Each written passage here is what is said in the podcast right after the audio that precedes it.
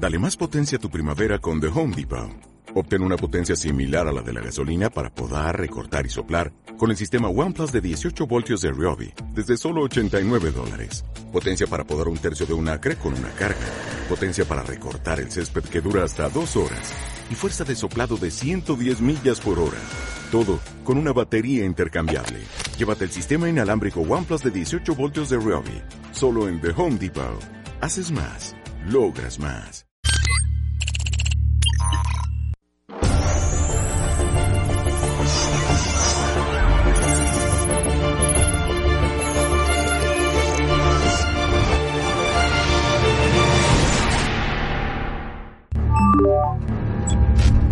Aquí Droso, iniciando transmisión. Fake, news.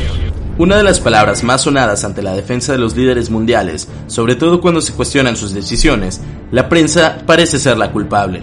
Pero, ¿existirá como tal una estrategia de desprestigio hacia los medios de comunicación para evitar ese cuestionamiento hacia la 4T o hacia la autoridad? Imposible negar la existencia de noticias falsas e información con datos imprecisos o con titulares tendenciosos. Todos los medios de comunicación están interesados por vender la nota, la información más rápida, la premisa, pero dejando de lado la verdad.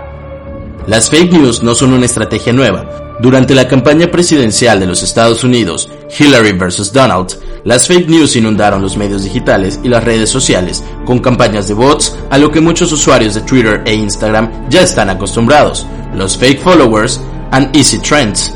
Es decir, que los hashtags son potencializados en una red de difusión digital estratégica que posiciona aparentemente la verdad a través de las repeticiones.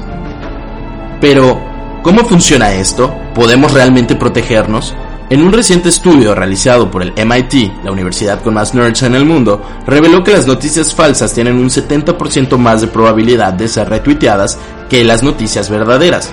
Podría parecer que tener acceso a más información sería algo positivo y beneficioso para nosotros, pero ¿qué sucede cuando la mayoría de la información que recibimos no es del todo verdadera? Esta es la realidad con la que se encontraron tres investigadores de la MIT, quienes el pasado 8 de marzo publicaron los resultados de su investigación en las cuales descubrieron que al menos en Twitter las noticias falsas superan por mucho a las verdaderas. Una historia verdadera toma seis veces más tiempo que una historia falsa para llegar al menos a 1500 personas. Además, también se comprobó que las mentiras son mucho más compartidas. Una historia falsa tiene un 70% más de probabilidad de ser retuiteada que una verdadera. Una posible explicación a este fenómeno es que las historias y notas falsas usualmente poseen un elemento de novedad que nos incita a compartirlas. Las mentiras pueden ser simplemente irresistibles. Ante este panorama de falsedad e inexactitud, del cual somos en parte responsables, necesitamos tener al menos elementos que nos ayuden a defendernos de estas falsedades. La investigadora y filósofa italiana, Gloria Orighi, cree que actualmente estamos experimentando un cambio fundamental en nuestra relación con el conocimiento y la información. Ella explica que estamos pasando de la era de la información hacia la era de la reputación, y lo que significa que la información solo tendrá valor si ésta ya ha sido filtrada, evaluada y comentada por otros. La filósofa italiana nos propone al menos cuatro preguntas para poder conocer la veracidad de una noticia, y son las siguientes preguntas. 1 ¿De dónde viene esta noticia? 2. ¿La fuente de la noticia tiene una buena reputación? 3. ¿Quiénes son las autoridades que lo creen? 4. ¿Cuáles son mis razones para discrepar con estas autoridades? Dime en quién confías y te diré qué crees. Considerando las ideas exploradas por Gloria, para encontrar el camino a la verdad debemos de saber elegir las autoridades y las fuentes a las que les daremos nuestra confianza. Es aquí donde nos encontramos con otro fenómeno que puede estar afectando nuestro juicio. Las cámaras de eco. Una cámara de eco puede ser definida como una estructura social en la que otras voces relevantes han sido activamente desprestigiadas.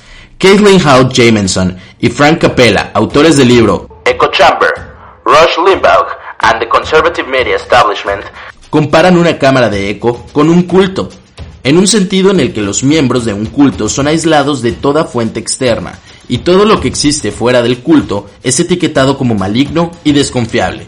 Si una persona forma parte de una cámara de eco, estará automáticamente condicionado a creer que solamente son ciertas fuentes las que dicen la verdad y desconfiará de todas las demás, sin importar la evidencia o la ciencia.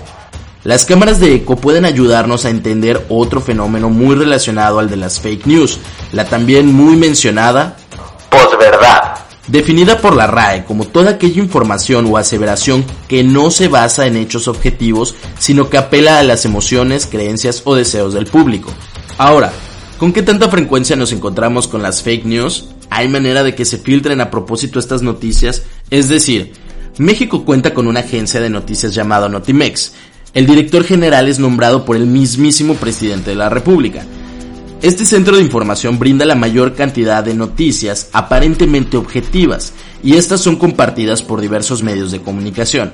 Esta agencia está dirigida por la galardonada periodista San Juana Martínez desde el año 2019. Ahora, por otro lado, el coordinador general de comunicación social y vocero del gobierno de la República, Jesús Ramírez Cuevas, también forma parte de esta estrategia de comunicación.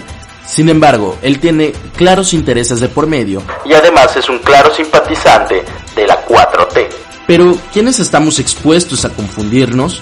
Pues todos, claro, y ese es el mayor peligro. Yo personalmente he caído hasta en noticias falsas sobre pruebas del COVID, información difundida por López Dóriga sobre la muerte de un empresario que posteriormente es desmentida, o información de Loret imprecisa. Hasta la doctora Denise Dresser preocupada por la muerte del doctor Jordi Polla, mejor conocido como Jordi el Chico Polla, quien constantemente es asesinado por los memes.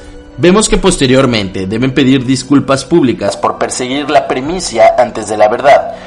La aparente actitud de post-verdad puede explicarse como el resultado de manipulaciones de confianza generadas por las cámaras de eco. No tenemos que atribuir un completo desinterés en los hechos, la evidencia o la razón para explicar la posverdad. Simplemente le tenemos que atribuir a ciertas comunidades un conjunto muy divergente de autoridades de confianza. Es decir, nosotros tenemos líderes de opinión y aparentemente lo que ellos digan es la verdad. Sin embargo, ellos también están expuestos a fuentes de información poco confiables y con tal de vender notas, es muy probable que saquen una nota aunque luego deban desmentirla. Al estar expuestos a una mayor cantidad de información de una infinidad de fuentes, debemos aprender a desarrollar mejores filtros personales para distinguir entre la verdad y la mentira. También es importante analizar nuestro papel en la difusión de las noticias falsas, ya que es muy fácil convertirnos en parte de este problema, y se los digo yo por experiencia.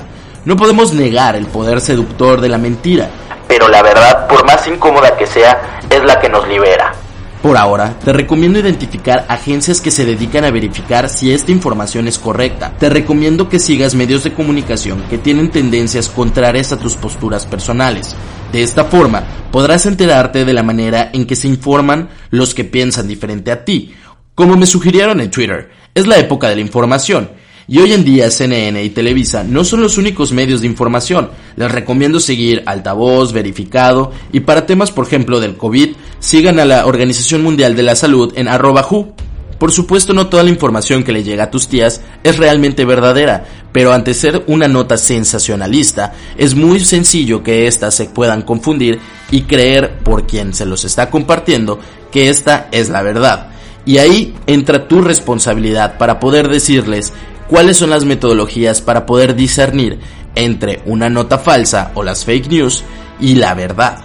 Para terminar, solamente me gustaría cuestionarte, ¿estaremos compartiendo las noticias falsas para desacreditar a nuestros medios de información? ¿Tendremos las fuentes correctas?